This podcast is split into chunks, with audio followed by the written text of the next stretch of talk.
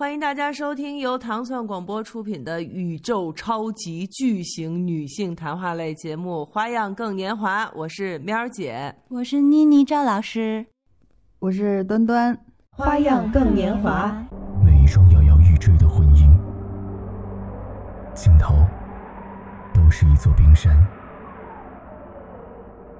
其实我最早的时候呢，我有吐槽我的婚姻啊，但是大家却说哇，他好幸福啊。现在如果我存在于他的生活中，对他来说未必是一件好事情。在朋友看来，我们俩金童玉女。结了婚之后，反而越来越过不到一起去。我们总是给人感觉都是外表看起来特别好，但实际吵架特别频繁。我走到今天，走入了一条死胡同。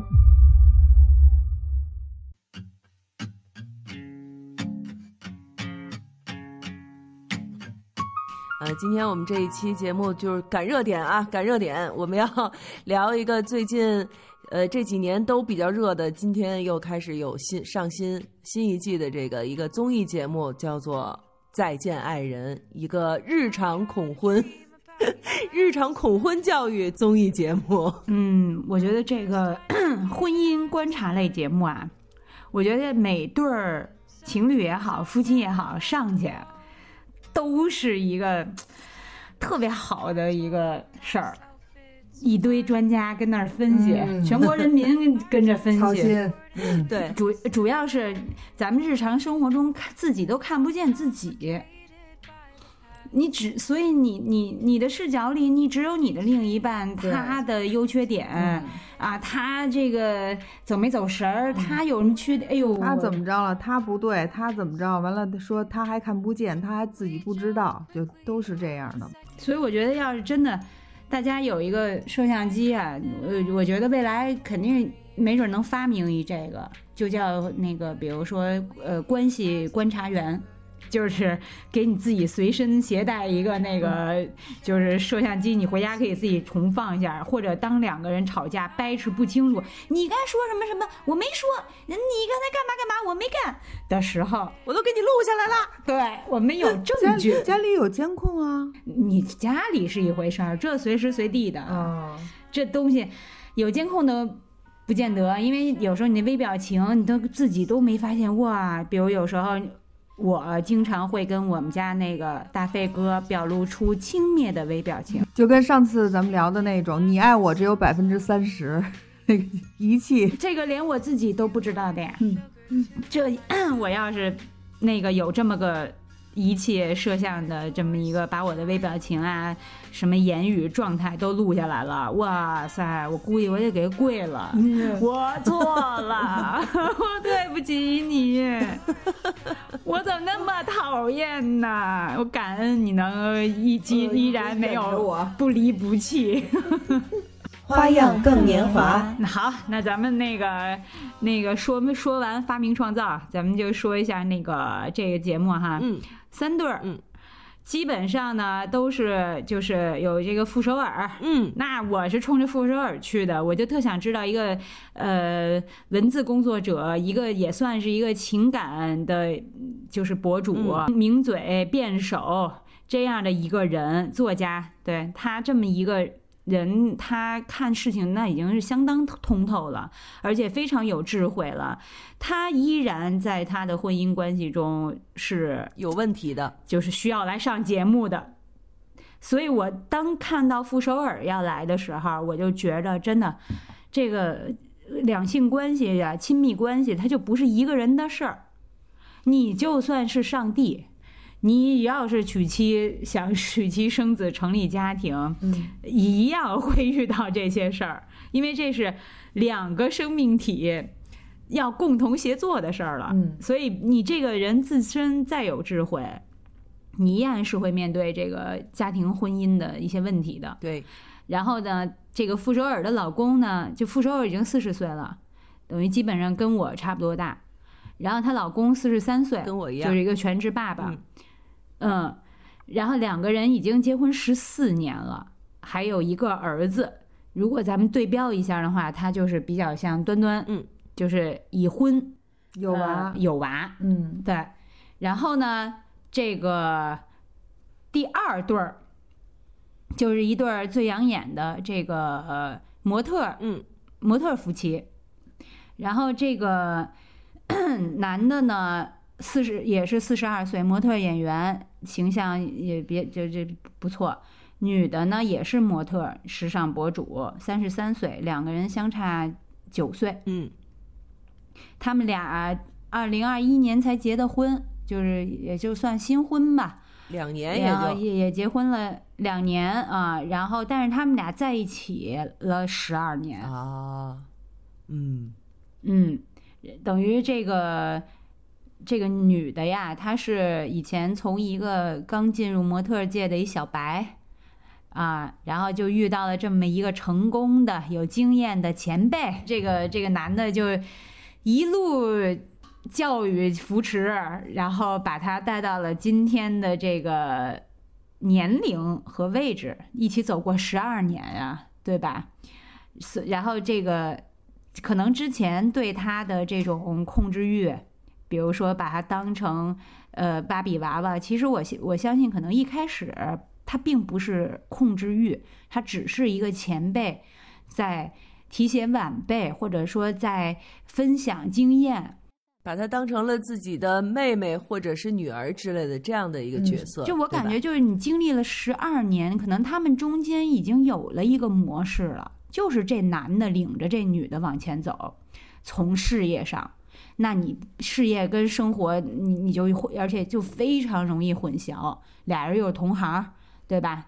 然后直到十二年之后，这个女孩也三十多岁了，从二十多岁的一小小小姑娘，呃，初初入社会和职场的小姑娘，到了现在也就在职场里有自己的这个一席之地了，和这个经验了、感悟了。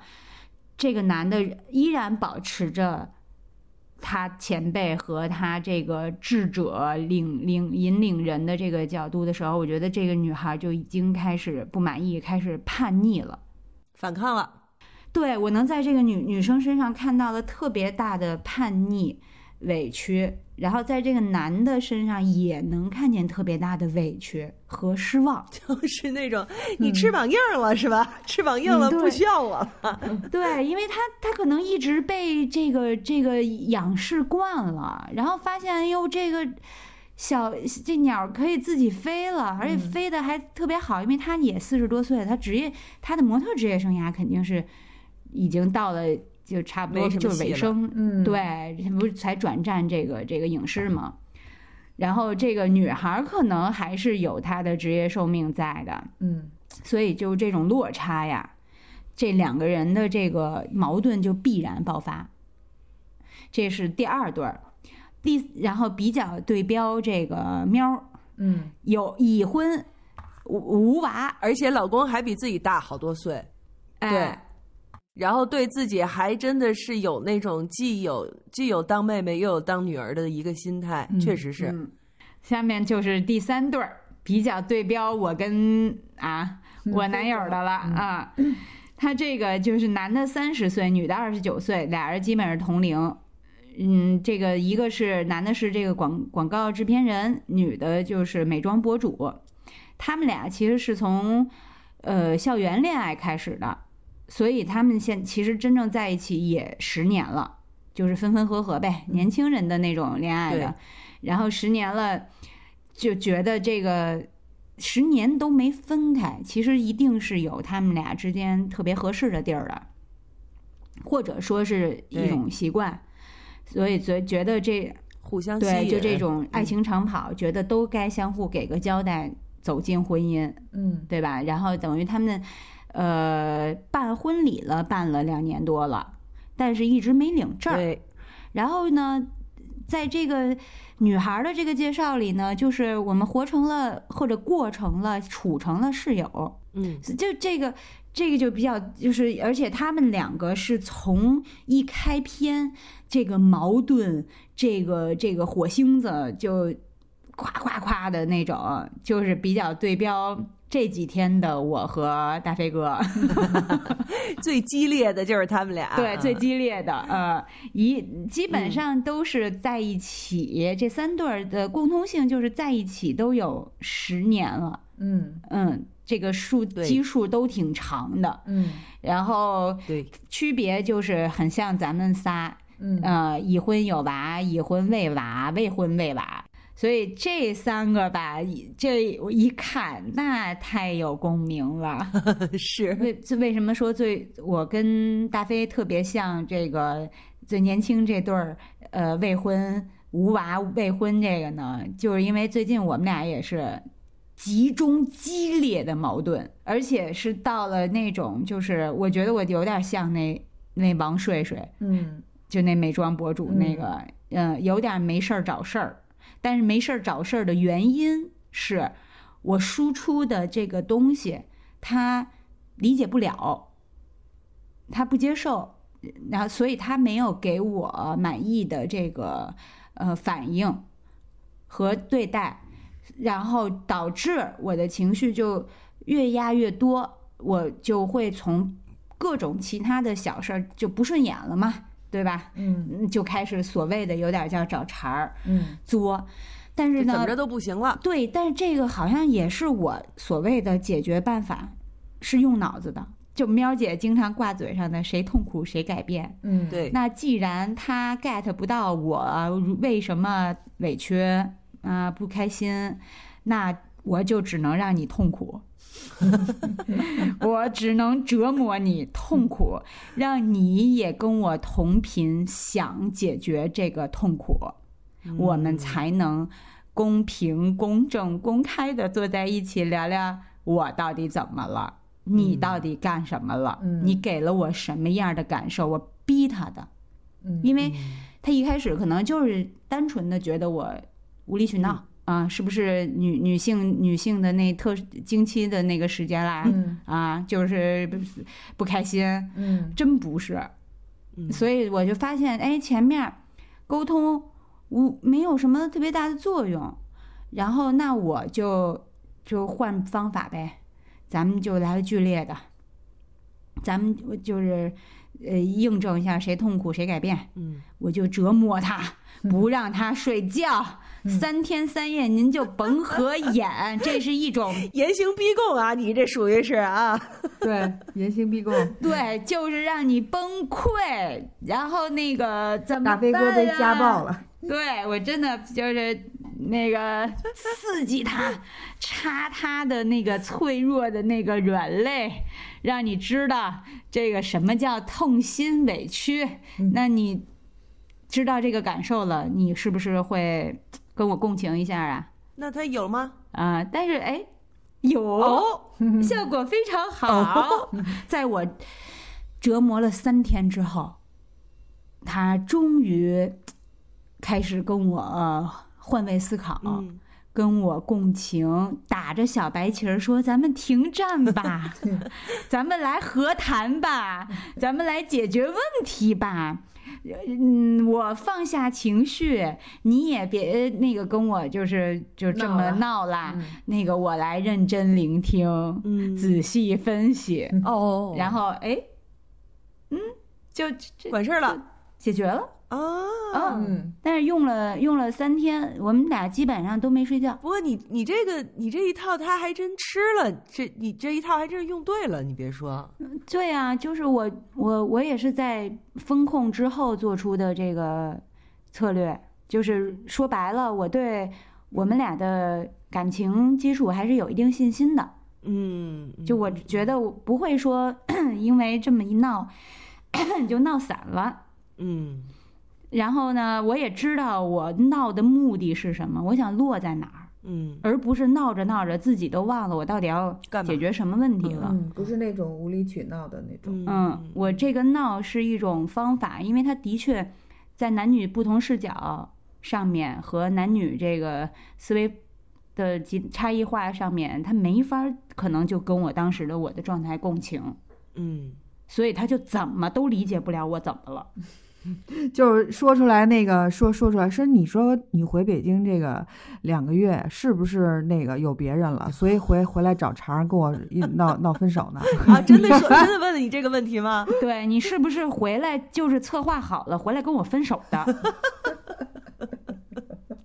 就是已经你想想折磨到他有这个想法了。呃，然后那你怎么应对的呢？就是因为我那个前面直接特别，就是在我闹了呃两天，祈求就是也不是祈求，就是呃希望他能理解我，明白我的诉求的这个无效，嗯。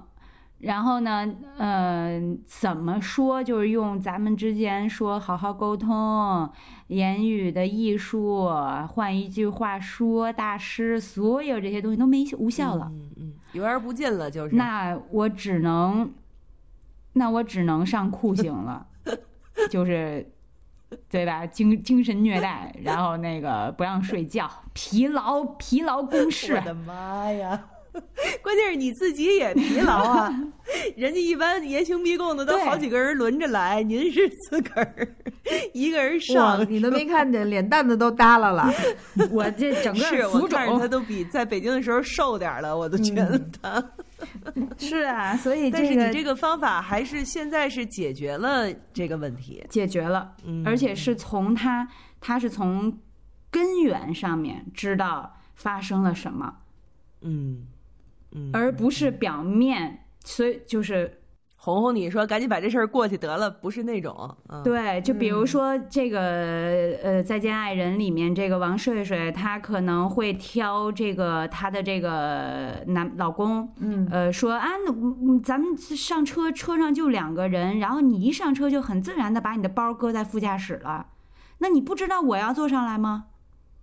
你你你太你怎么这么自私？你你脑你心里有我吗？如果有，你会自然的就把这个东西放到后面，因为这马上就要上来人，而且这是一个你的亲密的爱人，就是他说连甚至是个朋友，你也不该这样。对。但是咱们看似仅仅从这个画面和这个事件来讲，就觉得这男女孩有点小题大做。嗯。但是咱们随着这个这个播出的剧情的展开，对它有一个非常根源的一个心结，一个结打不开，没有打开，一直没打开，对，而且越结越越乱，嗯。这个对对，就越越越乱乱如麻了，已经是。哎，甚至那个结没有解开，会导致她对她男朋友的人品产生了质疑。对，那说到这儿，也就是说，到底什么事儿？喵姐来说一下吧。其实这个事儿当时说出来的时候，我觉得也是很很令我震惊的。就是当时他们两个虽然没领证，但是办了一个婚礼。嗯，那么这个女孩子就找了自己的好朋友来给自己当伴娘。在当伴娘的时候，人家女人家那伴娘就是在这之前都已经说过，说听说你们那儿有婚闹这个习俗，啊，但是我不需我不想要这个东西，你给我保证说没有人要闹我，哎，结果这睡睡就跟人保证了，说放心吧，肯定不会让人闹你的，哎，结果就在其实按他们来说，婚礼还没有正式举行呢，就是还是在新郎找鞋的那个过程中。就是那有俩人就把这伴娘给闹了，但是怎么闹的其实并没有明说，但是看他的反应，就是他只要说到这事儿，马上眼泪流出来，就是看来是伴娘受到了非常不好的一个对待。那么当时他作为伴娘的朋友，又是这个新娘，要去给这个伴娘主持公道，但是被新郎和稀泥给和过去了。然后呢，他让新郎去找自己的朋友亲自向这个伴娘道歉。那么新郎又说：“呃，他们，我跟他们说了也没有用，就就是他最气人的就是这个，我跟他们说了也没有用，他们不会认识到自己的错误的，所以我还不如不跟他们说呢。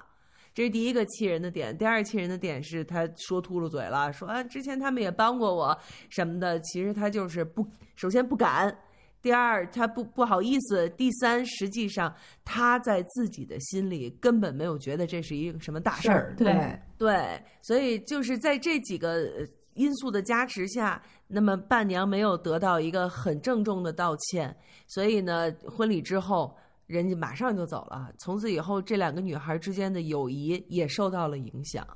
然后呢，新郎就说：“那我我跟他道歉了呀，只有我跟他道歉了呀，我跟他道歉了。”就是他重复了非常多遍，我跟他道歉了。但是实际上当时所有的人的反应都是：你道歉管用吗？你也太把自己当回事儿了，你道歉根本就不管用。嗯他要的是当事人做这件事情的人的道歉，可是你就一直这样在和稀泥。所以这其实是这个女孩在婚礼过后到现在应该有三年了吧？是不是有三年的时间了？嗯，就在这三年里，她其实心里一直没过这个坎儿。嗯所以他也不跟他领证儿没。错，那他不跟他领证呢，但是呢，他又不跟他分开。其实这个我我我不知道，可能后面呃，根据后面慢慢一集一集的放，可能这个会有一些解释或者反转或者是什么吧。就是我现在不是特别能理解，就是这一点，就是既然都已经对对你的爱人的人品产生了质疑，为什么你还不分开？呃，然后你还要去上这个综艺呢？可能抱着是一个解决问题的一个想法去做这件事情。其实这个是我有一点不太能够理解的事情。当然后面可能会有一些解释啦什么的啊。然后呃，就是等于其实就是这个坎儿没过去呢，就导致他对自己的男人。后来就越来越看不顺对，眼，诸多挑剔，对，怎么着都不行了。而且说话非常尖锐，就是我能感觉到，我我能感觉到这个节目里的睡睡，就是这三天的我，嗯，我我也是非常尖锐。如果、不是在我认为这个事情必须解决，到了一个呃刻不容缓的时候，我是会保护另一半的听感的感受的。所以有一些话我是会思考之后说出来。嗯，而这三天的我说话，甚至会挑尖锐的东西去刺激他，难听的，故意的。对，我是故意的，但这个王睡睡，我觉得他也许不是说我我我我这个把它作为一个方法，嗯，来故意，嗯而是这个个程度了，对事情积压太久了，他到了一个爆发期了。嗯，所以他就这么做了。而他的爆发期，他这个事情积压了将近三年，嗯，是这个绝对是这个积压已久。而我啊是不想要一个事情积压三年，甚至嗯更长。这个我也挺佩服的，三年积压这么长时间，他已经无力再采取任何一些措施也好，方法也好，他没有这个力量再去做这件事情了，所以他只能输出情绪。没有完全没有耐心了。嗯嗯没错，没有这个耐心。对，所以我就是选择，我不要不要这个事情积压到。呃，这个这个三年、一年、一个月我都不行，我就是要在尽快的时间内解决，所以我应该是用了。其实，呃，从我在北京的时候已经有矛盾了，已经有矛盾产生了，我已经有过爆发了。如果加一块儿的话，因为当时不是面对面嘛，你没办法，就是说特别嗯好的沟通和用方上上行，对吧？没法上行啊，嗯所以我 上不了手段，主要是对。如果从事情开始让我意识到我要解决，到解决乐，应该也不超过一礼拜、一周。嗯嗯嗯嗯嗯，这个正好我看到这个最再见爱人，所以我特别就理解这个王睡睡，他非常清晰，我要的是你认知里觉得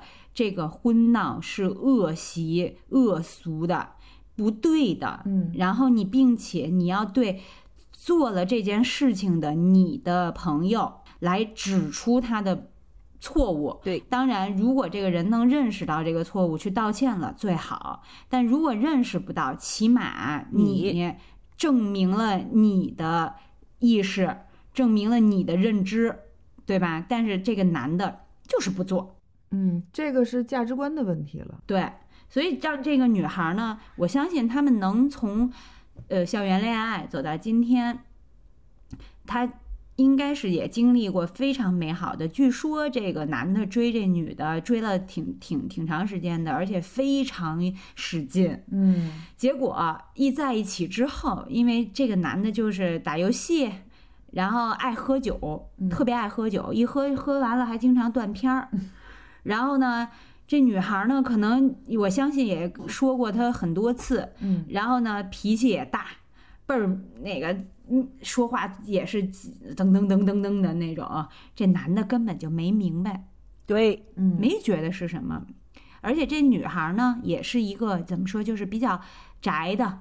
她也没有说特别多的兴趣爱好，她的工作也可以在，她是美妆博主嘛，也是自做自己的 IP，在家里就能完成，所以她可能也缺乏她的社交圈、朋友圈。其实是一个蛮乖的女孩，不是那种爱去外面折腾玩的那种女孩。大学就在一起了这么多年，对，所以我就觉得，哎呀，那可能是就是，嗯，她喜欢宅着，所以她相对可能朋友。的这个呃各种社交的圈儿活动的圈子小了点儿啊，然后呢，跟这个男孩呢，他用的方法一直就是一种方法，显然是一种方法，就是狂输出。嗯，然后这男的就是一脸懵，嗯，觉得你又作呢，莫莫名其妙，又又又怎么了那种。而且这男的采用的方法应对方法，其实跟很多男的是一样的。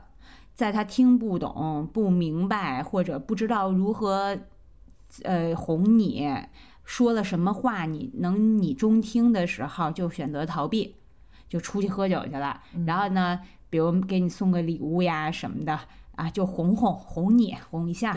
但是事儿没变，解决，嗯，没解决。嗯，那这矛盾我太难受了，我我一礼拜我都绷不住啊，我我我要不是。因为那个当时在北京，我没法采取手段上刑，我早我我绝对不会让他超过三天的这事儿，我必须得从他根儿那儿给他挖下去，你知道没？给他做做一手术。对，哎呀，真是替大飞哥捏把汗啊！真是，就是其实我刚才听到了赵老师说他的这个经历，实际上我还是觉得他采取这个办法是很大胆的。嗯，因为就像你说的，很多男性对于女性在开始输出情绪的时候，他都对你的表现的反应就是：哦，好，他在无理取闹，我现在要安抚他的情绪。所以，就像那个睡睡的男朋友不是说了一句吗？那我就耍贱呗，我耍个贱，我说：哎呀，别生气了，我错了什么的，我先把他安抚过去。就是他们实际上先接收到的是情绪。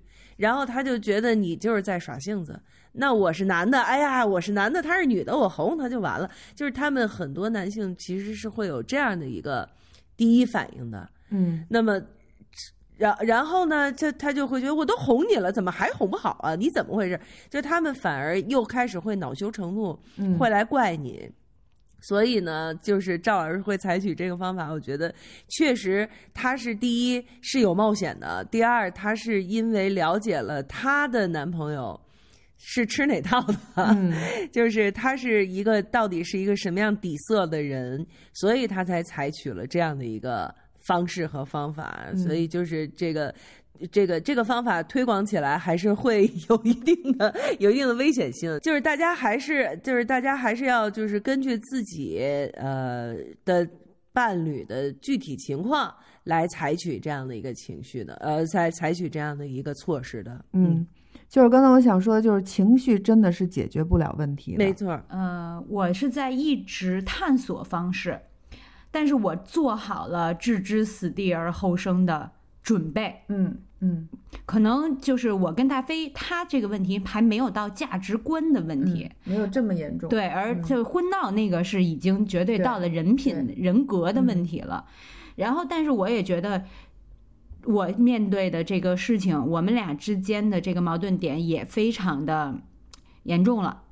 因为喝酒如果变成一个习惯，然后他喝完酒就会。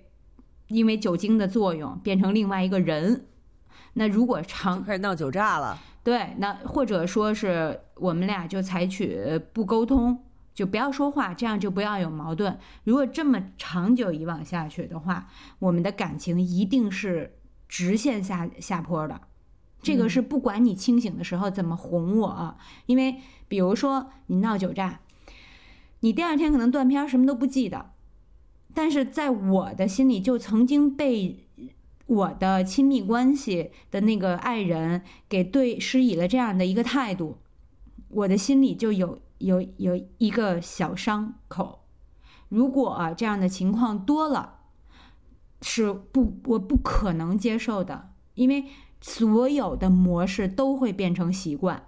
如果你接受了，这就会变成他也就不会觉得啊，我喝酒没问题啊，反正咱们之间已经达成了一种默契，就是喝完酒尽量就不要一块儿呃这个睡觉啊，这样也别聊天儿啊，就产生就不会产生这个矛盾的机会了嘛。但实际上这并不是一个健康的两，因为这个是两个人一起生活嘛，这绝对不健康。所以我在我呃，因为毕毕竟还有一个客观原因是我在北京两个月不去做牙嘛，所以他在这边儿那那这个日月湾本来就是一个呃旅游度假的地儿，然后他这个一条街都是在喝酒，但所有人都在喝酒，所以他当然也有这个大环境的影响呃因素，所以就变得天天喝，放飞了。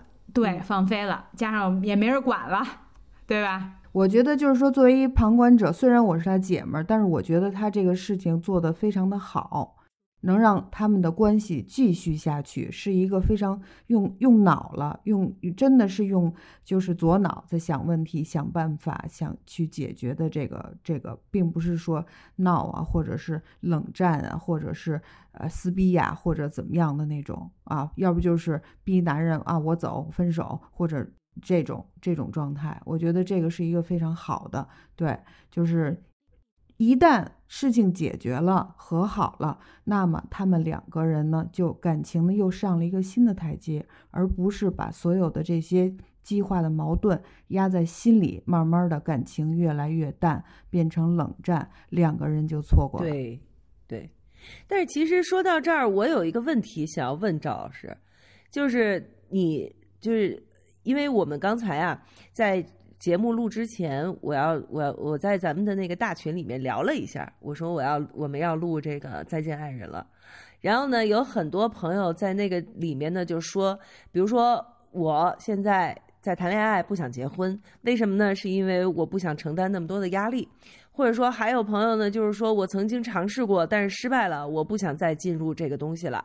就是大家就是有很多的人的想法，就是这事儿啊，既然这样，那算了吧，我不要了，我躲了还不行吗？我不我不趟这趟浑水儿还不行吗？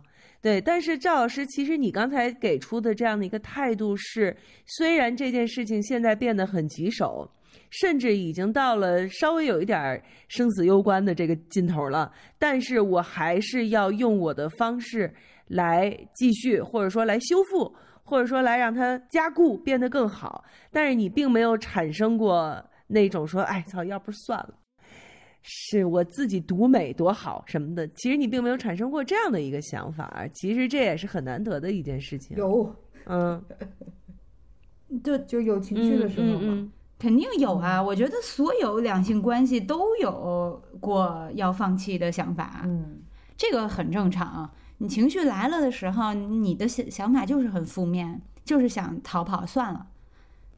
但是我觉得这个逃跑肯定是更容易一些，但是你留下的痛苦肯定也是很多的。然后，但是我就在想，嗯，他的优点是什么？我那看到的他的呃人品是我很认可的。那么现在是发生了。他的一个也可以说是恶习，爱喝酒。那我不接受这个的话，那我努力一下呗。我我我跟他 不是说一点不能喝，完全不能喝，我也不是那么一个独裁者的那个那个身份。但是喝可以，小酌可以，但是你一定要喝到闹酒炸，一定要喝到。口齿不清，神志不清，嗯，那就不可以了，伤害另一半了。对，嗯，那个那个那个人，那个时候那个人我就不认识了。那个样子，我我我我也非常接受不了，所以我就在想，哈，就是我说那个话，置之死地而后生，我一定也做做好了最坏的准备，所以我才能怎么狠怎么来。如果你没所，就是说，哎呀，我一想说这个离开他有什么这样那样这样那样的，肯定有问题，因为人都是一会有自习惯和惯性的嘛。如果你只考虑说离开他，不管是婚姻也好，还是爱情也好，你就想到了离开的那个不适应啊，或者说那个变化。那个改变，嗯，那那样确实是让你做不到能雷霆手段，因为顾虑特别多。嗯，我呢依然有顾虑，我也当然了，我我们在一起也是有感情了，有很多美好的经历等等等等的。我先想完这些，哎呀，痛苦。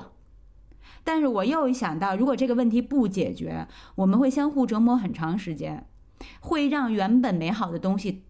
都消失，嗯，最后相互恨对方。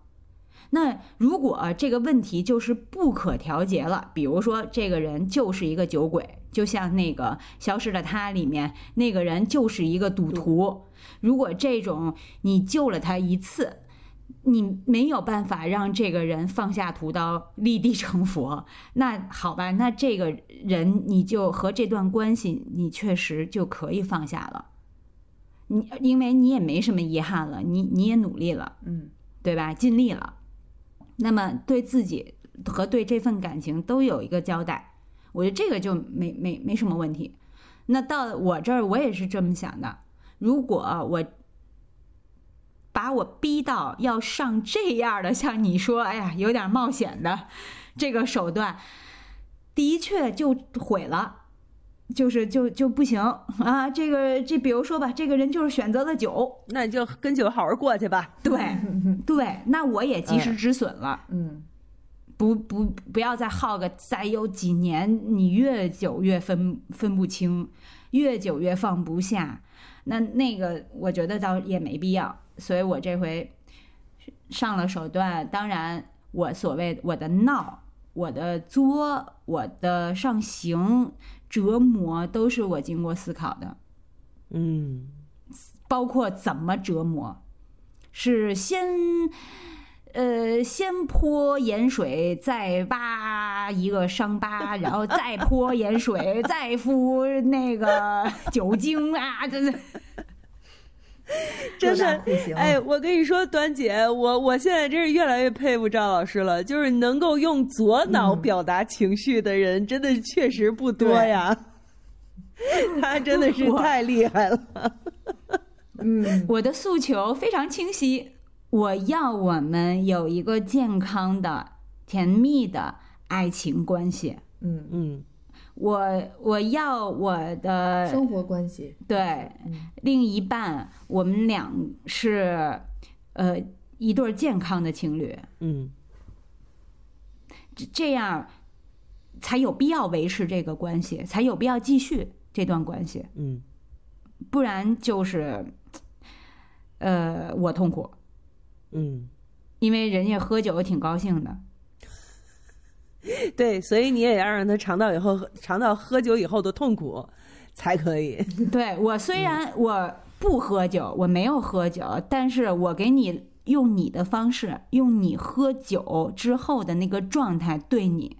嗯，你既然不能跟我共情，那我就让你感受一下我我感受到了什么。嗯嗯，或者经历了什么，这是最直观的。嗯，教育。嗯嗯。对，痛痛苦教育，嗯，痛苦式教育。对，朋友们，就是这这一招其实是要学起来的。虽然我不是说让你们每个人都去学他严刑逼供的这一段，但是用左脑来考虑问题，用左脑来决定自己到底要做什么，其实是要学起来的。我觉得咱们回到这个，呃，在家人这一期里面，就是睡睡的话呢，我会觉得他。的一些解决问题的方式，就是会带有过度的情绪化，就是大家都会一开始都会莫名其妙嘛。你到底怎么了？你至不至于呀？都是听到了他说出那个故事以后，才理解了哦，原来他这样做是有道理的。但是呢，其实其实他用这个办法用了那么长时间，实际上都没有解决问题。那也就是说，他的这个办法是不适用于他们这一对儿的关系的这个处理的。其实应该是换一个别的办法来试一试。就像我们赵老师似的，你这么着不行，就那么着嘛，对吧？圈他们，艾特他们。对，艾特他们。但是其实 我觉得端姐也可以来说一说这个节目里面，你你感触比较深的是哪一些情节，或者是哪个人，或者是哪一段的关系？嗯，其实我我感触深的也是这一对儿啊。我觉得就是，呃，有有感觉的，因为这个这个刚才咱们说了半天，都说的是那个女的那个感触嘛，就是没有说这个男的他还有的他的那个。呃，具体的的那还有一方面的表现就是，呃，对外人要特别，他他对外人特别的热情，对，然后什么事儿都，呃，什么事情都是那种啊，哥们儿最重要，别的朋友的事儿最重要，我完了家里的家里的亲人就是他媳妇儿的事儿，永远是就是放在呃次要的，靠后的，像这种啊。对对对，这种呢，我就我我就就是这种人呢，有有两种两种人吧，一个是对朋友，还有一个是对家人，就没有这个边界感，知道吧？就是他这个掌握这个度啊，就是嗯，不是特别好。他一个是这个，就是说，呃，朋友一叫就走了，有什么事儿啊？他那之前也也也帮过我呢，我得这事儿我也得那个来着，或者是比如说那个，就是家庭内部的，就是有有有一个有一句话就是伏地魔，知道吧？嗯，家里有姐姐，伏地弟是弟弟的弟，嗯，就可能这姐姐结婚了嫁走了，但是家里什么事儿都还要这个姐姐管。明白吧？有有弟弟结婚吧，弟弟这个的嘛，今儿一万，明儿两万，后后天三万，干嘛吧？又得这钱那钱的那种。家里的另一半就是，不管这个是男的，是男人还是女人，你的另一半肯定会有一些就是意见。你再爱那个孝敬对方父母，孝敬自己的那个父母，再就是有有这种，但是也架不住这个三天两头的好家伙这。各种往外搬啊，对吧？对，所以他这个这个边界感，我觉得是非常重要的一件事情。就是即使就是说，我觉得得掌握一个度，哎，一次、两次、三次，还有是一万、两万、三万，就是这个这个这个这个边界感一定要有，一定要有这个度。我觉得对对于家家庭来讲，这这个还是还还还是挺重要的。没错。没错，而且端姐说的这个度，其实也是我在这个睡睡这两个小两口里面，他们的关系里面，去我会思考的这个问题。因为我刚才就说了，实际上我并不是很能理解，既然睡睡都已经这么不能接受她的男人做这样的一个行为，甚至上升到了一个人品问题，或者说是三观的问题，那他为什么还要再跟他一起生活？然后对他这样，是为了就是为了要讨回这样的一个公道吗？还是为了这十年的沉默成本？他觉得说实在是不行。其实我觉得就像是端姐说的这边界感，实际上我们在和一个人交往的时候，确实是要给自己设底线的。我觉得他可能就是真的在一再的自己突破自己的底线。就觉得说好，我再给他一次机会。好，我再给他一次机会。你看当时他们吃火锅的时候，那几个人在那儿说：“你，那你这样不行啊！你必须得当着我的面。”那大哥保，大哥不是在那说了吗？你当着我的面，你保证啊！你你必须得怎么怎么着？我告诉你，我监督你啊！然后那男的就说：“啊，行行行，我知道，行，我做得到什么的。”然后那呃，王顺顺就说了一句什么：“那我再给他一次机会吧。”我觉得可能就是也是因为他。给了太多次机会，虽然他一再的在表示自己的不满，然后甚至在用情绪来攻击对方，但是他又同时在一而再、再而三的宽容对方，给对方机会，所以这样就会让对方越来越得寸进尺，或者说越来越不知道你到底是啥意思呀？你到底原谅我没有啊？是吧？你这么。生气，然后一转脸你又行了，那我到底要怎么做呀？其实这也是一个没有设定好底线的问题，我觉得。嗯，就是我还有一点啊，就是说，因因为大家都想，那都这样了，都这么过分了，你怎么能忍了他三年？而且，就为什么还不离开他？嗯，就是就这个点啊，我就想过，因为他们是从大学时候开始在一起，那么那个时候可能这个女孩也没有交过几个男朋友，然后呢，就是说可能在一起这个十年也没有，就像刚才丹尼说的，他的工作的原因可能是一个主播。啊，他也是一个美妆主播，并不是说需要经常出门，可能在家里就可以把这个工作就都搞定了，没有很多的朋友，也没有很多的接触这个社会。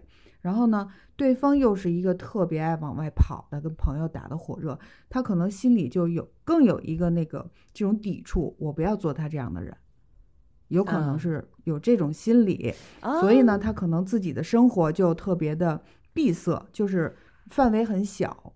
没有看更多的世界，没有接触到更多的人，甚至没有特别好的姐妹去跟他聊他的心理的这个、这个、这个交流这个问题，所以呢，他也是没有一个好的出口和办法，所以依然停留在这个男人身边，而且还有一种就是比较单纯吧，就我就觉得比较简单吧。可能是端端的看法是这个，然后我的感觉有点相反，因为这个女孩足够强大，嗯，她自给自足，嗯，他们俩吃饭，这男的可以说我自己煮个面条，嗯，然后这女的就说我我不吃你这个面条，我自己点外卖，嗯，呃，这个男的经常出去跟朋友聚啊或者什么，这个女的就说那你就去呗，我喜欢宅在家里，嗯，我。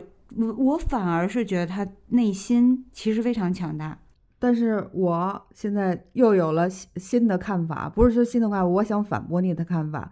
你们觉得我强不强？嗯，强大，强大吧，对吧？但是我跟勾哥也是属于这种，就跟他是一样的，某些方面我很强，但是某些方面我很弱。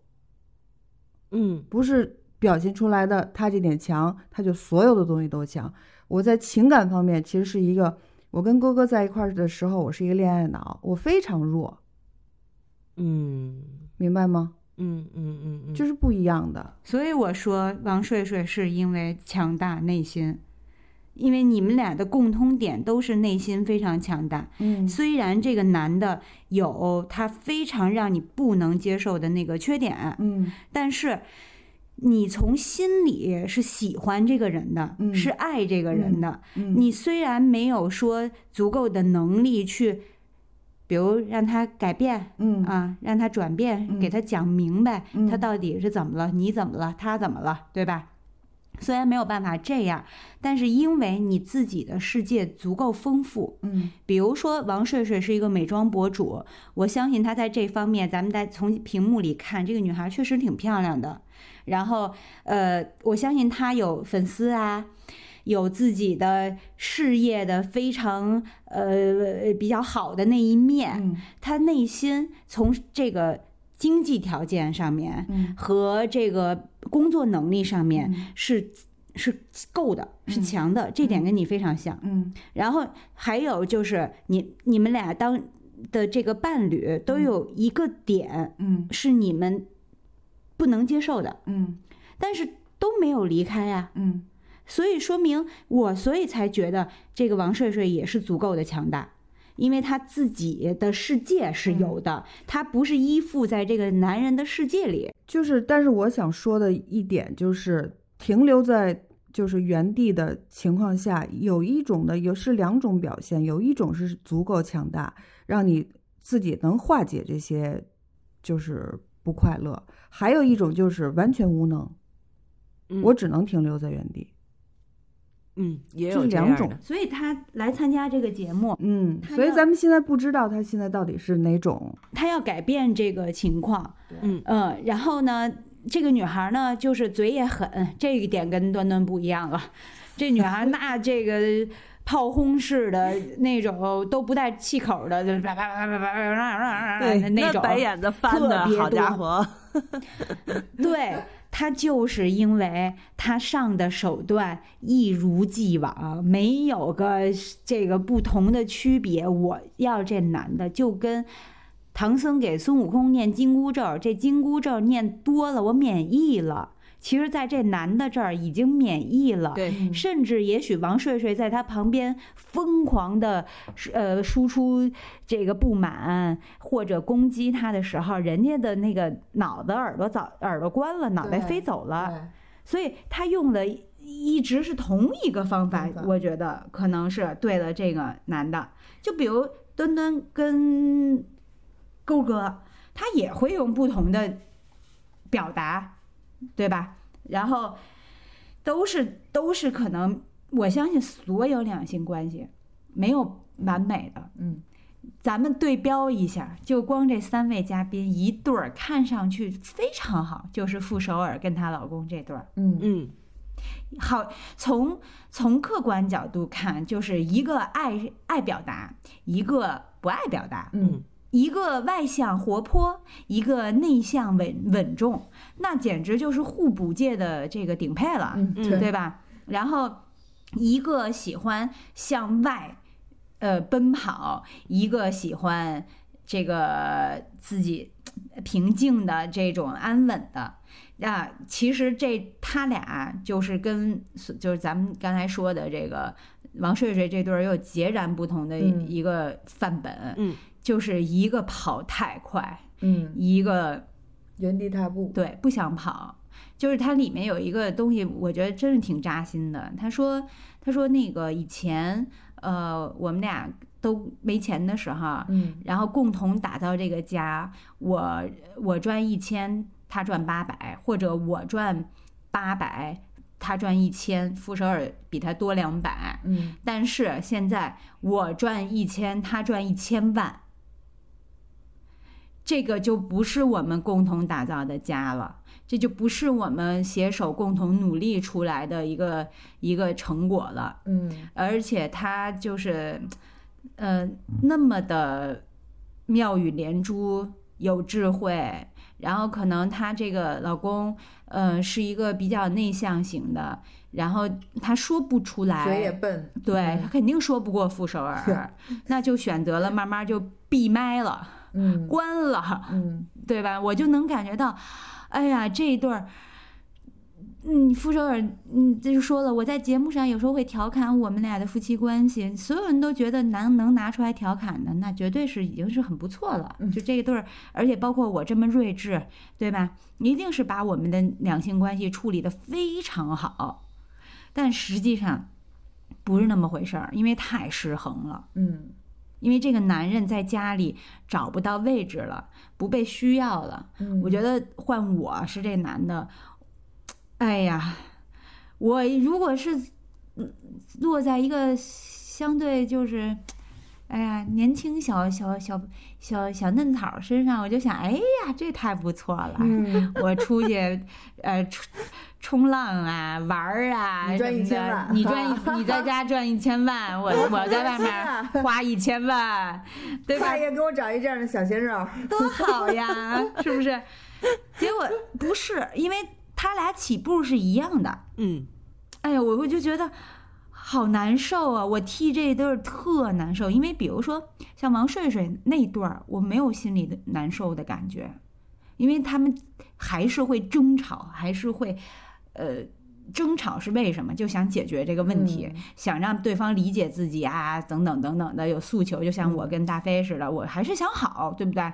就只不过用东东用 A 计划还是 B 计划了，对吧？而傅首尔和那个她老公，我觉得她老公已经是他们是暗涌，不想解决这个事儿了。他觉得无解，他自己都不知道自己想要什么，暗涌。更难受，特难受。我觉得是我甚至觉得是他们两个的问题是最大的，对。而且其实你可以看得出来，实际上在他们两个的相处过程中，女方甚至有一点点像是哄孩子一样在哄着自己的老公。对，就是那种哎，你看这是什么呀？哎，你看那是什么呀？就是有点这意思了都。嗯嗯，而且呢，他也他也自己也说，就是我们的关系其实朋友一百分。对吧？还有什么室友一百分，但是爱人就是零分，这是他们这这是他自己说的。对，所以其实我我会觉得，就是两个人，就像刚才赵老师说的，步调一定要一致，一定要一直步调一致。才不至于关系失衡。他们两个现在就是步调的过于不一致。其实这不光是所谓女强男弱的问题，咱们换个个儿，一个一个男的和一个女的，女的在家庭里面时间长了，然后呃跟不上男性的这个步伐的时候，同样也还是会出现这个问题，就是沉默的家庭主妇，或者是疯癫的家庭主妇，实际上都是这样。因为步调不一致而逼出来的，那这个男的可能就是傅首尔的老公这一位，他可能是选择了沉默，但是也有很多人是选择发疯啊，对不对？也有很多人选择摆烂，也有很多人选择这样那样，就是因为呃两个人关系的失衡导致的这个问题，所以就是步调不一致，其实是特别特别可怕的一件事情。他们俩目标其实一一直是一致的。我们要打造一个我们的家，然后到了有一天，傅首尔爆发式的成功，爆发式的忙碌，而且傅首尔是一直在奔跑中，他都不是说我走得快，嗯，他是跑，一直加速度跑。然后他因为他的原生家庭之前很苦，然后呢，他也说我终于活到了四十岁。因为我一是一个四十岁的样子，一个四十岁的心态，四十岁的状态，我从小就是这样，所以我终于活到了跟我心理年龄匹配的年龄了，我好开心。哎，我听到这儿我也觉得好心酸啊！为什么这个男人不能看到？就是说，怎么说？因为你，你也许赚钱没有你老婆多，但是。你老婆的这一方面是极极其贫穷的，她在对于成为一个漂亮女人上面，在成为一个小公举需要嗯男人呵护的这方面是极其匮乏的。为什么你就不能说？其实他是看到这点的。他说：“你们看到的傅首尔是什么什么样子？其实他是在他的另一面，他的经历。说我知道他这点。”哎，但他他不去经营这点，嗯，他不去在这个上面做工作，他只看着了这个傅首尔努力奔跑，把自己甩了那好几十条街，嗯，然后自己找不着位置了，然后他在那儿就是那个摄制组拍摄他的一个日常的时候，就一个人坐在公园的长椅上吃着一个早餐，哎呦，孤孤寡老人、空巢老人的那个劲儿，他把自己给活的。闭塞窄的太可怜了，你需要吗？我媳妇儿要是傅首尔，哎呦，我就拍一个傅首尔的什么，天天在家抱抱亲亲举高高。可能他俩的爱情不是咱们这种，你知道吗？嗯，他俩爱情绝对不是咱们这种，因为傅首尔就不是咱们这种。嗯嗯。但是我看到了一个，他应该也需要吧？女女，我觉得女人都需要抱抱亲亲举高高，需要就是言语上其实认可一下。嗯。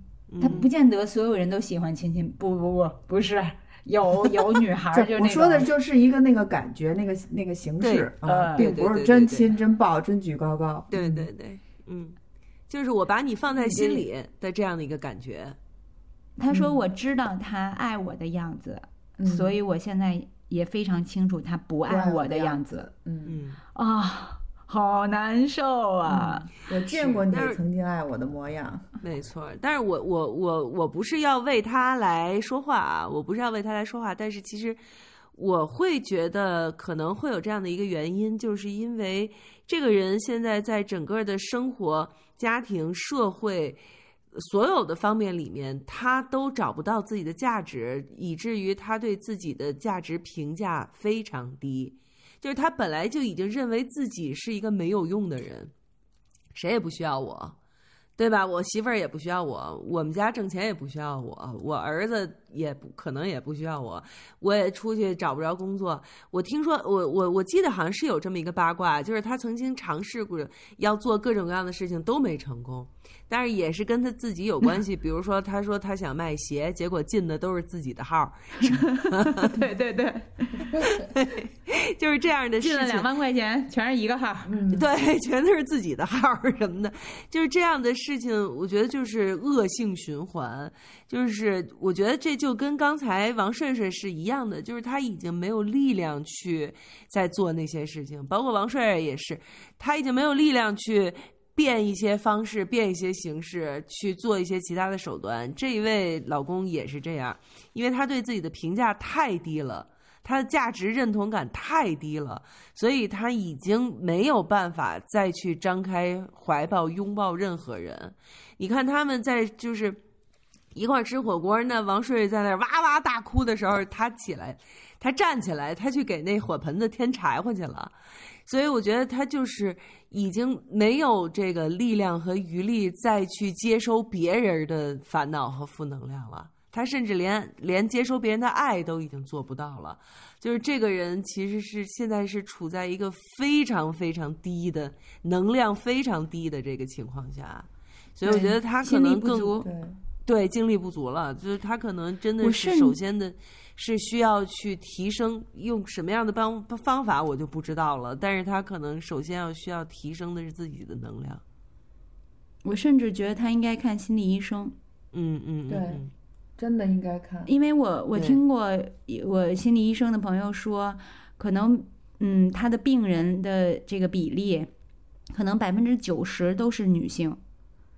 嗯，男性去承认自己有这个心理疾病，呃，或者心理障碍的，并且去求医的少之又少。嗯，他们，嗯，可能就是没有女性这个接受程度多，因为女女性的这个沟通的几率要完非大于男性。就比如说我，你看我吵架，我会夜里给端端打电话。嗯，我是需要一个心理疏通的，然后他没接。其实当时他说他他接了，也许会变一个呃结局，这个不会。他接了，只是我当时心里会舒服点儿。嗯，就是我我我我跟他，因为当时我们已经到了聊聊不下去的程度了。那么我会把一些东西可能就跟朋友聊一聊。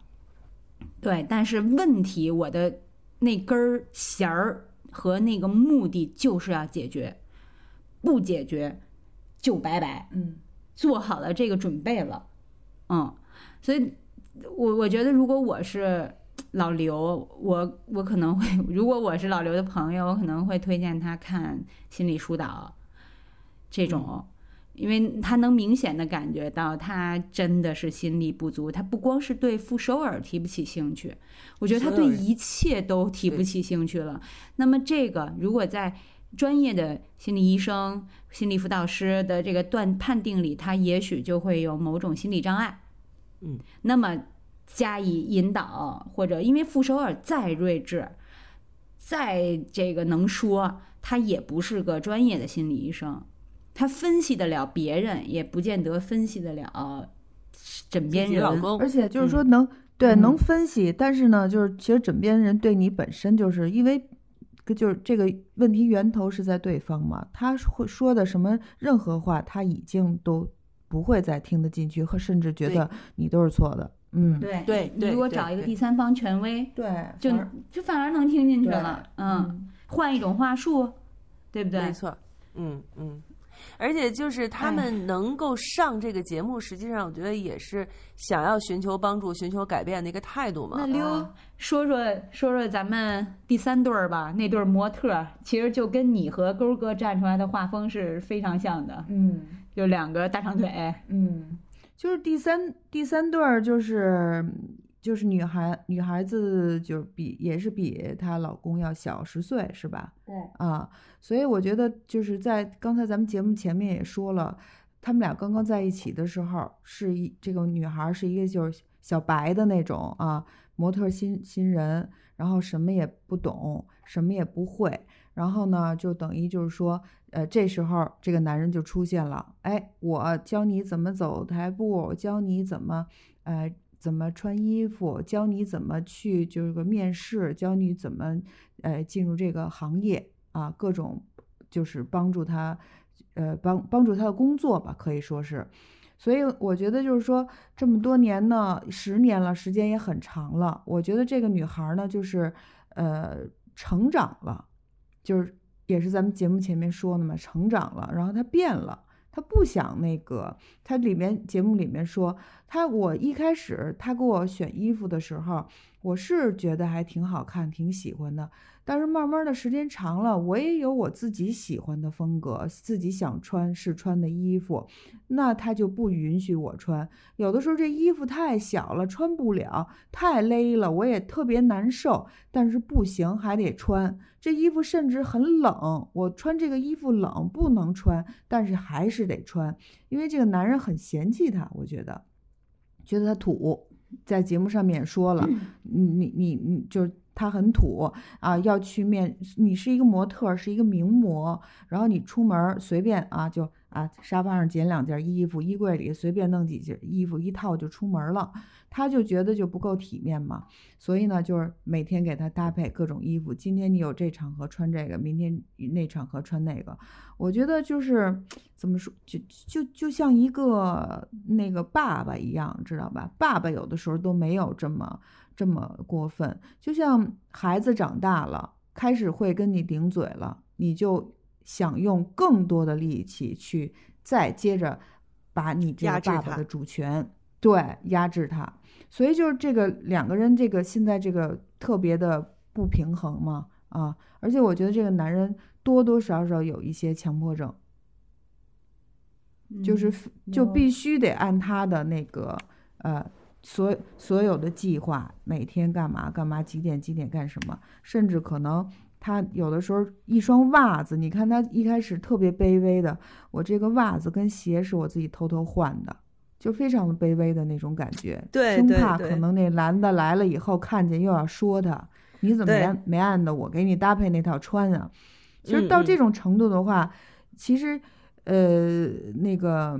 有有一有一部分的那种是长期的一种习惯，就是那个那叫什么那叫什么病来着？斯德哥尔摩，对对对对，你长嗯嗯对对对，你长期被压制的时候，你就产生还反而产生一种那种很爽，对吧？或者崇拜，或者是那种啊，我就是一个废物，就是那种心理嘛，对吧？我就不我就是不会，啊，我就是不行，嗯。但是呢，随着他可能见到更多的人，长大了，看更多的世界的时候，他发现我自己这个事情是我是可以做的，啊，我想去尝试做的，嗯，所以就这这点是我真挺觉得挺窒息的。我要是一有一个男人，就是我可能就是择偶标准啊，就是第一条就是不能他妈限制我穿衣服。哎，我好奇一个问题，啊，你们俩，嗯。在这三个老公里，嗯，必须选一个，选谁？老刘。必须选一个呀！你选老刘，老刘，傅首尔的老公。嗯，我也选傅首尔老公，既只他没有攻击性啊。对，我我他沉默，但是他没有攻击性。我会选这个模特老公。啊？为什么？各种打扮的这种。对。哦。嗯。因为我觉得这两这个问题，在我看来，这三对儿啊，这个问题是最好解决的。嗯，不一定。我看，在我的，在我的这个呃感觉里边，对我的个性、我的处理想法，这三个里面真的是，呃，模特男的问题最好解决。就我我处理来讲啊，嗯，因为一个是人品的。嗯。聊到这儿了，嗯，一个是内耗、自闭、不沟通，嗯，你这使招或者什么，你这这只能是带去看医生了，看病嘛，对，嗯，而这个养成了一个他的从职业习惯到两个人的生活习惯这样的一个习惯的要改变，我觉得对于我来说是是比较浅的问题，嗯，我我跟你看法不一样。我觉得是一个精神层面的问题。嗯。是一个长期的这种精神层面的问题，因为你别忘了，他还有一种心态，就是我把你包装的这么好，让你现在这么成功，你长大了，你把我抛弃了，你而且我现在到了这个时候，我我你就是我的一样很好的作品。对吧？你刚才选的谁？你也选老刘对对对，选了老刘，你们俩都选了老刘，外表绝壁绝壁不是啊？对，就是就是我我跟端姐的呃看法是一样的，就是虽然说这三个男性各有各的问题，但是老刘起码他没有那么强的攻击性啊。他虽然他虽然其实我也承认钝刀子剌肉更难受。嗯，老刘就是个钝刀子，但是，但是就是我我我可能会觉得我在处理这种钝刀子的问题上，可能还比较的呃，就是好一点吧。但是如果是那种攻击性很强的人，我可能只能最后玉石俱焚，也是有对我也是这样的，我他会影响我的很多情绪，而且我又不是一个非常这个呃很很善。呃，很善表达和用自己的方式去解决问题的这么一个人，我不够那个像丹尼这么那个这么有办法八面玲珑的那。对对对对，我是一个就是是这样的，所以我宁愿选择一个对我没有攻击性的。嗯嗯嗯，对。我选择这个模特男是因为呃，首先我看到了这个女的让我非常不能接受的一点，嗯。他是逢有机会就会烧的几句，这个男的，嗯，有机会就会痛斥他，就是说他控制我怎么怎么样，嗯，还有就弄弄帐篷的时候，马上还没怎么着，马上怎么怎么怎么那么那什么啊？说变脸就变脸，我啊，我觉得这个男的其实。他并不是那种暴怒型的，嗯，他也不是说那个呃不讲道理的，嗯，只是他认知你不行，泥土，泥土，嗯，对吧？这个是他对你的一个错误认知，或者是也许曾经这个女的就是这样，所以我才觉得，就是我如果是真现实生活中的我跟这个男的相处，嗯，我处理。这个跟他之间的问题，要比我处理那个婚闹啊，什么去道歉啊，还是老刘这种三角，别说三角了，三前脚都踹不出一个屁的这个，我可能真的是更善于处理这个问题。因为没选他，是因为我们家本来有一个强迫症了，已经知道吗？我就非常了解这强迫症的这个这个这个这个这个情绪的各种方面的问题，所以我就绝对不选这个强迫症的这个。但是其实我觉得这位模特男啊，其实他的这个心理问题也很大。我觉得他现在对于这个女女孩的严格控制，其实是来自于他也是很不自信的一个状态。所以呢，就是他现在，尤其是尤其是像你们说的，他又到了这个岁数了，他的这个事业可能也没有那么的高光了。对吧？所以他我只能牢牢的抓住这个人。我怎么能够抓住这个已经翅膀长硬了，已经开始有自己的想法，甚至他开始在反抗我？还烧的他。你像丹尼刚才说过的，他的一些做行为，比如说这个搭帐篷的时候突然勺了两句什么的，实际上这都是他的反抗。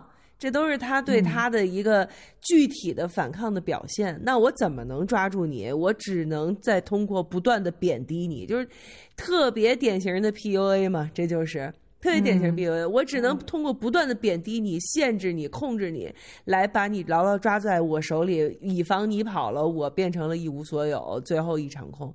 但是其实你看，他对他的控制还是很有效的。我不知道你们有没有。记得就是他们家一块吃火锅，他他他说的什么我都忘了。就是这男的突然转头跟他媳妇儿说了一句：“说我没说过吗？”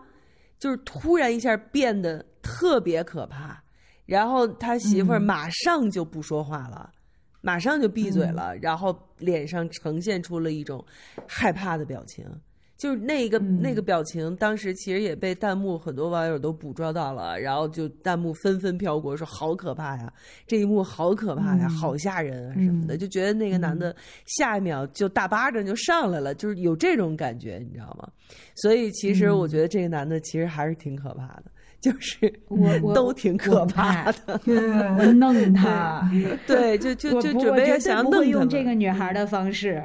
嗯嗯嗯，而且我能感觉到这个女生是她的一个作品，嗯，非常像妇女，就是比如就是孩子是她的一个作品，也许她没有到的模特生涯的高度，她希望这个女孩达到，嗯嗯嗯嗯，所以她的心里，我觉得这个三个男嘉宾啊，嗯，两个都有心理问题。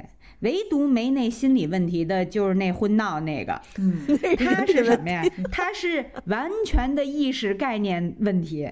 你想，他他跟那王睡睡告诉说，呃，他希望这王睡睡就给他所有家务事都应该是这女方做，因为他的家庭里他妈就是这样，所以他的概念里定义里就是应该女的干家务，男的出去可以喝酒、交友、什么社交玩儿。他的父母应该就是这样，并且非常和谐，嗯，因为他们的咱们的父母是在那个时代成长的人，嗯，咱们都根本不在一个时代，不在一个时空，甚至就就是你你你有时候看父母的那种一些一些生活状态，那那那感觉这这这就是平行宇宙，嗯。的那种感觉，然后他就是。哎，所有东西都有他的一套理论，但是他倒没看出有什么特大的心理问题。他就是脑子不好，就是纯是脑子有问题，我觉得。啊，对，但是我最烦的反而还是他。嗯嗯嗯，我特别烦这个男的，就特别孬，就是对对对对对对，孬是什么意思？对，孬孬种的孬，又又是特别孬，而且还特别孬，这人。就是特别软，又闷又 孬啊，哎，特别面，哎呦，就是你，你宁愿我宁愿要一个那个恐怖的眼神，我跟他，我们俩就真刀真枪干一个架，我也不要一个就是。就他内心是，我能都不选吗？我真真他妈不要啊！对对，最后我还是选秋卓，我还是选姐夫。不，如果如果是一 v 一扶持的话，一 v 一 v 一这个这个什么的话，我会选择那个就是这个这个男模。嗯嗯，对，因为我我我脑我就非常清醒的，或者说老老老。这个老老刘，嗯，老刘，就是因为我更我比较能觉得，呃，我会怎么？如果我作为他们的朋友，嗯，我会可能两个人都比较有说法，嗯嗯。但是我觉得，如果以我能力投射到跟他们之间的这种关系，嗯，比如我是傅首尔或者我是女模，我解决不了老刘的问题，嗯嗯。而我，比如就是我跟喵，我们俩都是选择的是逃避。不解决了，反正他也伤害不到我。对对对，各各玩各的吧，好吧。对，搭伙过日子嘛，对对吧？对对，你就是，嗯嗯嗯，是。就是就这男模，我觉得是我我能有招治的那种。就是你你你有时候给我一眼神，那我我我我也不带差的呀，对吧？对，就是这种，嗯，一物降一物，没错。所以其实我们看的这个。呃，再家人的头两集就是大家现在讨论到现在，实际上有一个结论，就是两个人如果要是想要相处的好，在某一个方面，其实必须得是势均力敌的，不能说呃谁太强或者谁太弱，或者两个人根本不在一个层面上讲话。所以，比如说像赵老师说的，他给我一个眼神我他妈的就回回过去，但是你看。那个女模就不可以，她就没没有办法，她只只会逃避，她只能把脸扭过去，立刻闭上嘴。所以其实这也是为什么他们会参加到这个节目里来的原因。而且我一定要向赵儿表白一下，一开始他对这个节目的定义，因为所有人都在说这个节目是一个离婚综艺，但是呢，他刚才赵儿给这个节目的定义是婚姻观察类节目。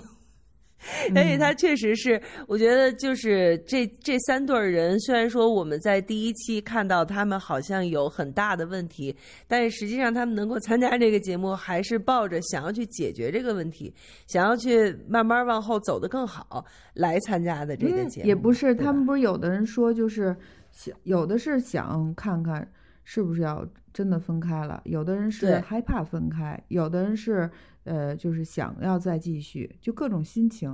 嗯，对对对。但是其实他在犹豫要不要分开的时候，他也只是在犹豫嘛，对吧？嗯，或者就是那种，我就想证明我老公有病。对，让人评让去广大广大观众来评评理，结果一回去看，哦，原来发现自己也有问题。嗯，因为我觉得这都是一个巴掌拍不响的，也许就是可能谁的问题多一点，嗯，但是我我不可能说说纯是单方面的问题，我一丢一丢丢我完美的也也不可能，不可能有所以我就觉得所有人就这个，比如咱们仨，也许都能在。这三对儿的某某一个场景，或者是某一种情况里找到对标，看到自己，所以他们才会有这种节目出现，大家才爱看，因为他会把矛盾，就是这种生活中，呃呃，情感家庭中最糟糕的这个，怎么说，就是可能还很还很普世。大家也许都遇到过这些问题，没错，他给你展示出来，嗯。嗯，然后弄一堆观察员，然后那个这咱们前几期不是提过那《消失的她》里面提过那 Melody，嗯，也来主持了，然后胡彦斌代表这个男性视角，然后他也是挺有智慧的一个人，他能捕捉到一些根本问题。然后那个一一个还有一名嘴傅首尔的同事，奇葩说出来的，对吧？还有一个心理，应该是心理专家这块儿的。嗯，我就觉得，然后还有 Papi 酱，对 Papi 酱啊，还咱仨啊，这不都在帮助他们吗？对吧？帮助他们的同时，也也有时候看到自己啊，也然后我相信所有看节目的人都能多多少少找到一点痕迹，自己的痕迹。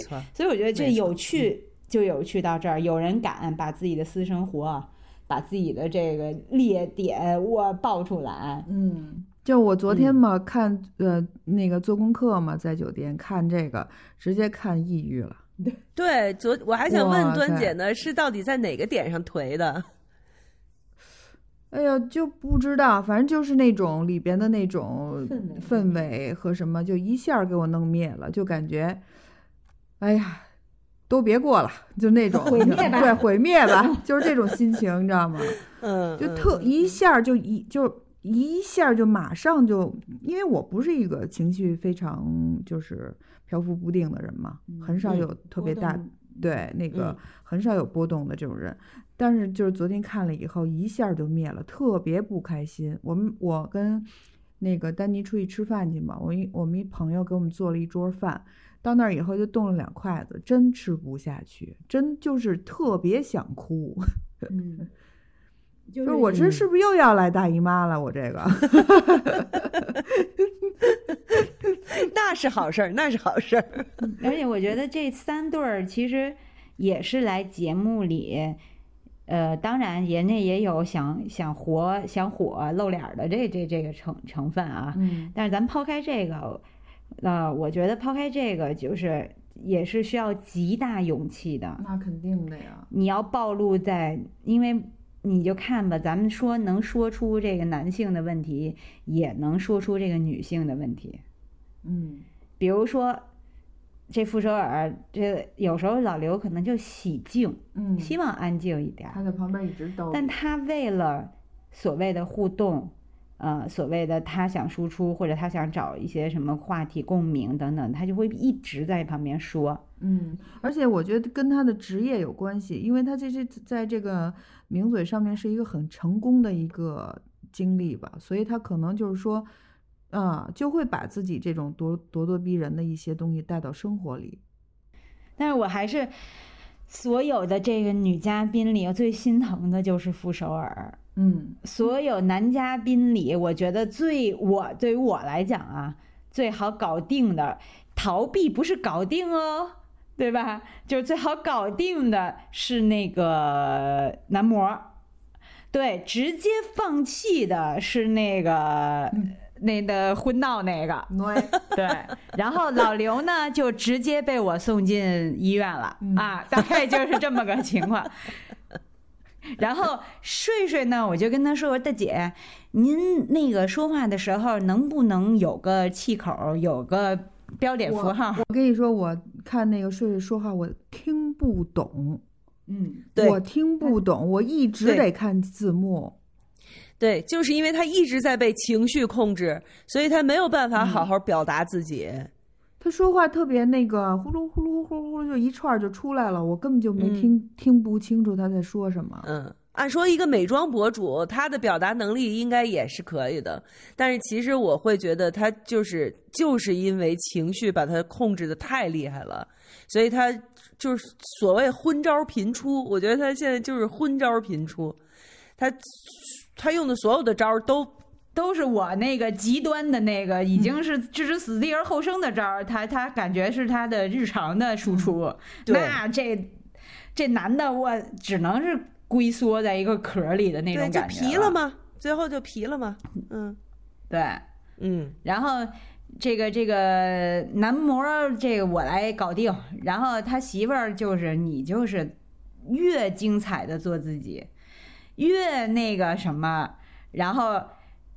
那个跟他有时候就是针尖对麦芒一点儿什么的，而且少说捎带捎带着的话。对，因为这男的说过一点，只要我们出去跟朋友吃饭，他就必须在众人面前抱怨我这些。嗯嗯，其实这点特别不好。对，不对给男人面子哈。就说其实这这男的显然很要面子啊，对不对？对，对，其实就是我觉得就是他这就是他的反抗的方式。这就是我反抗你的方式，但是呢，还是就跟这睡睡一样，就是人家明明不吃你这套，而且你还更吃亏，你还不想着换个招儿，就是你可能也是哎没有招啦，或者是你想不到呀，但是就是你你你多想想，不要被他 PUA 的那么厉害，你多想想，试试别的啊。他是只是单纯的反抗，但他不是解决问题。嗯、没错。所以这个就是他们需要来上节目嘛，才走到今天嘛。没错，嗯，但是我相信啊，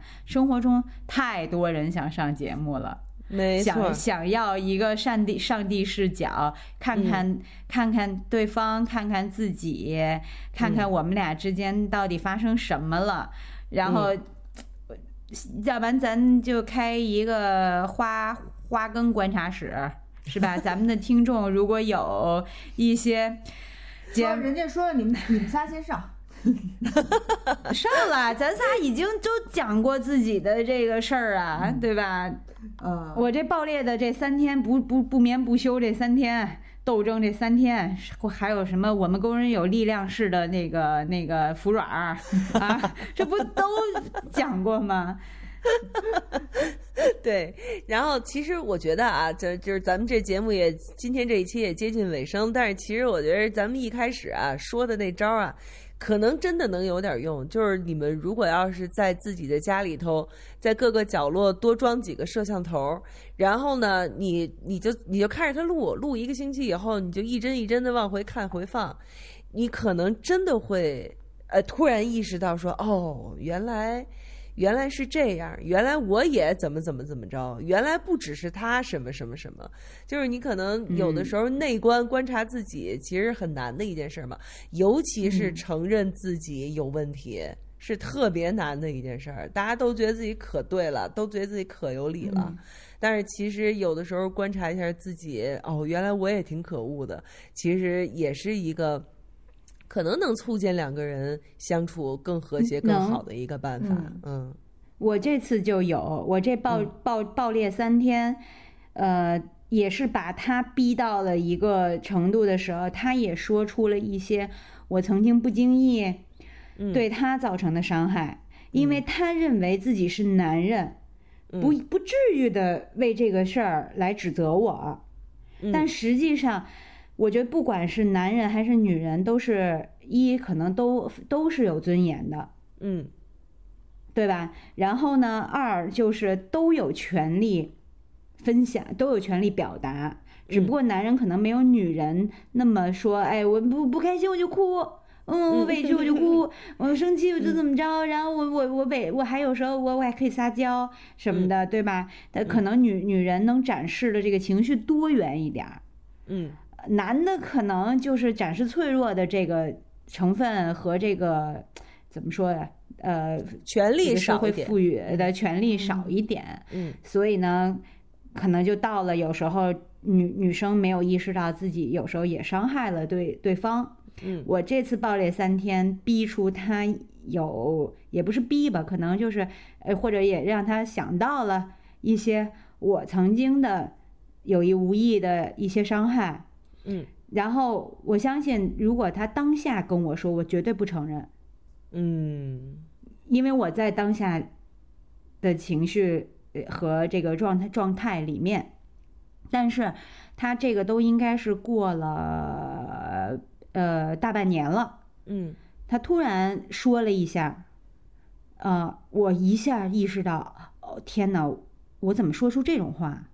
我会有我我这个想法太不对了，嗯，我一下就难受了，我就觉得，哎呀，其实我我在指责他什么的的同时，我都不不知道我伤害他了，我站到了一个绝对对的一个高度上，嗯。所以我都是在评判他、批判他等等等等的，直到他说到这句话。嗯，当然，这也是我雷霆手段给逼出来了啊，对吧？就他都表达了，或或就是逼到一个，比如男人没有女人擅长表达嗯一些小事儿啊、情感啊什么的时候，我把他逼出来了，然后我也认识到我的错错误，我也跟他道歉。我说真对不起，我那个话不是字面意思。我说其实我这话说出来是真不好听，但实际上我当时的心情是我替他不值，嗯哦，但是说出来的好像就是觉得他一文不值，嗯嗯，明白。嗯，对，嗯然后我就想，天哪，我怎么，哎呀，我这个怎么这么说这话了？然后赶紧跟他解释，嗯然后他也理解了，哦，我没有那个意思。也许这个也是他心里的一个结，有时候会借着喝完酒跟我发个脾气嗯的那个一个根结。所以我觉得我们这三天虽然不眠不休，但是值了，真的。那确实白天陪我，晚上弄大飞。对，我们邻居，我们邻居三天没睡好觉，问我说：“丹尼，好完事儿了吗？好了吗？完事儿了吗？今儿我能睡一好觉，我能，肯定能结束了。”第二天早上，人家又那种睡眼惺忪，告诉你不告诉我结束了吗？说又有了新的问题。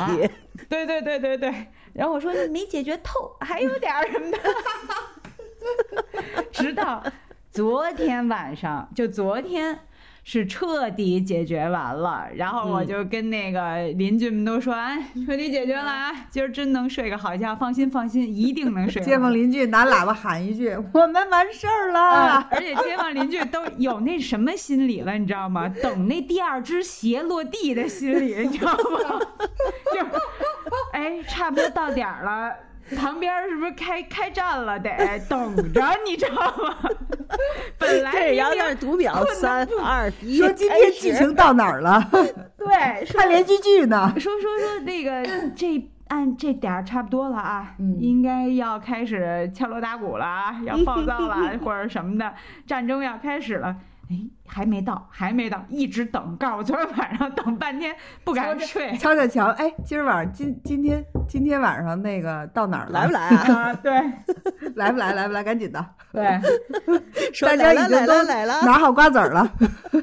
对，然后我还问我那个旁边，因为跟我就是最近的那个，你知道吗？我说有没你我你就你就告诉我，我们这三天有没有促进你的情情感生活？你绝对抱你老公说，啊，老公你真好，你看你都不跟我这么吵架。然后他一边在那儿刷碗，一边说，对对对对对对，你怎么知道的？我我我我我觉得可能隔壁的那个男的跟媳妇儿，你太好了，你真温柔。对对对对对，就是相互给予了极大的肯定，你知道吗？我们也促进了邻居的这邻里的个情感和谐和啊这个家庭生活，对对对，所以功不可没，功不可没。居然昨天。那个，他们以为我们昨天晚上可能还得来嘛，就等那第二只鞋那劲劲头儿，给我买了俩面包，他说：“你晚上要是 吵饿了，给你备点粮食，再接再厉。”然后我就是那种，这他妈得多喜欢听八卦呀！这个，哎呀，你们这墙到底有多薄啊？我问问你。我们的我们的小院特别的欢乐，因为我就是就是大家也会分享，因为她也就是之前跟她男朋友吵架什么的，她也找我聊过，然后我是从头到尾走神儿状态，嗯，因为其实情节没劲，你知道吗？没有他们炸裂是吗？对，不够炸裂，不够炸裂。其其实我我我跟他，那你当初大喊一声，你就不能抱抱我吗？肯定邻居也听见了。对，邻居说：“我操，牛逼！什么什么夜里三点开着窗户跟那儿啊哭嗷嗷哭。”我那邻居说：“我操，三点闹鬼了这是。”哎呀，嗯，哎，真行。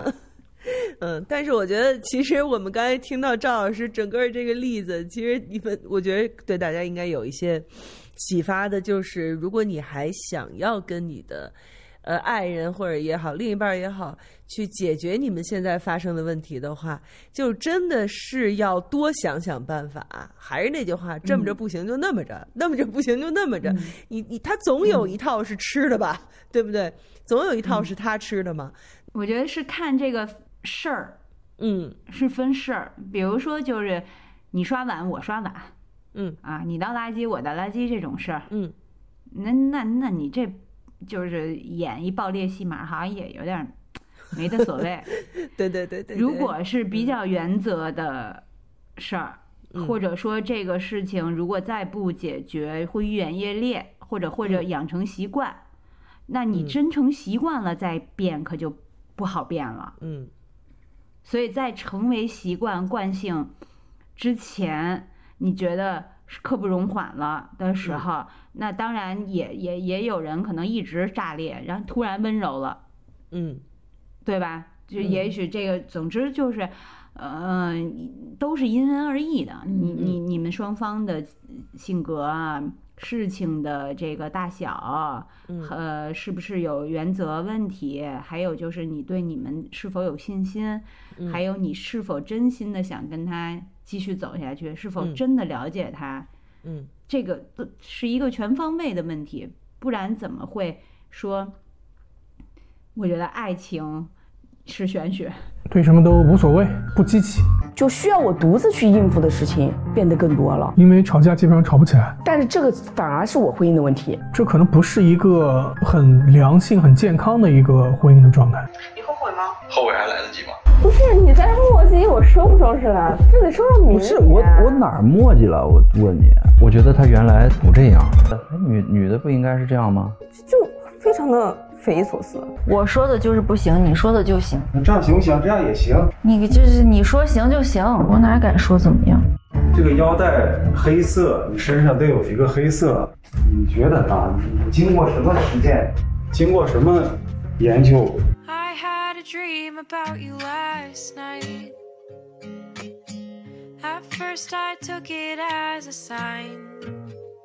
如如果那个听众们那个，如果听这期觉得有有趣、有共鸣，或者是想知道赵老师到底用了什么台词儿，因为都说的是一个大过程嘛，怎么戳了这个男人的痛点，让他把自己的一些委屈啊或者什么也也说出来了，甚至很小的事情。嗯，其实如果咱们都可以在评论里留言，嗯，对，我们的那个评评论的平台呢，就在于就在几个，一个是在小宇宙，小宇宙 APP 直接搜索“花样更年华”就能找到我们的节目。那么还有其他的平台，有荔枝 FM，有喜马拉雅、网易云音乐，还有苹果的 Podcast。啊，那在荔枝 FM 呢，也是我们主要的一个会去更新的、维护的一个平台。那在那里面找糖蒜广播，就能够搜到我们《花样更年华》的每一期更新的这个节目。你们有任何想要跟我们留言、想要说的、想要抒发的，都可以在这些平台来跟我们留言互动。然后同时呢。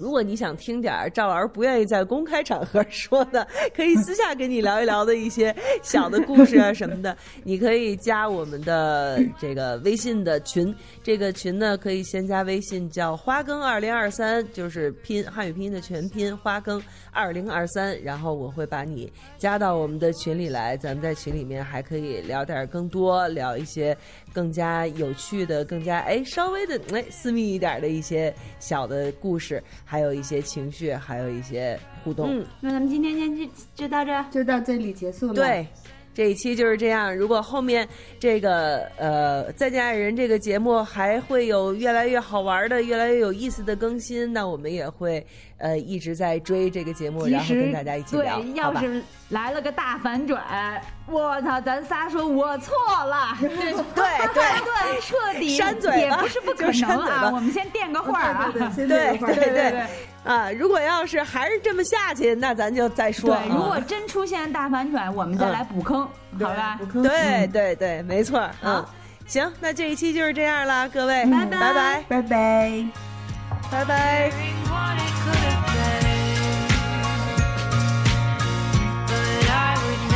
trade the time we had for all of that was a win. I had a dream about you last night, and you said your last goodbye. I woke up to wipe my tears. Although I said I'd never cry.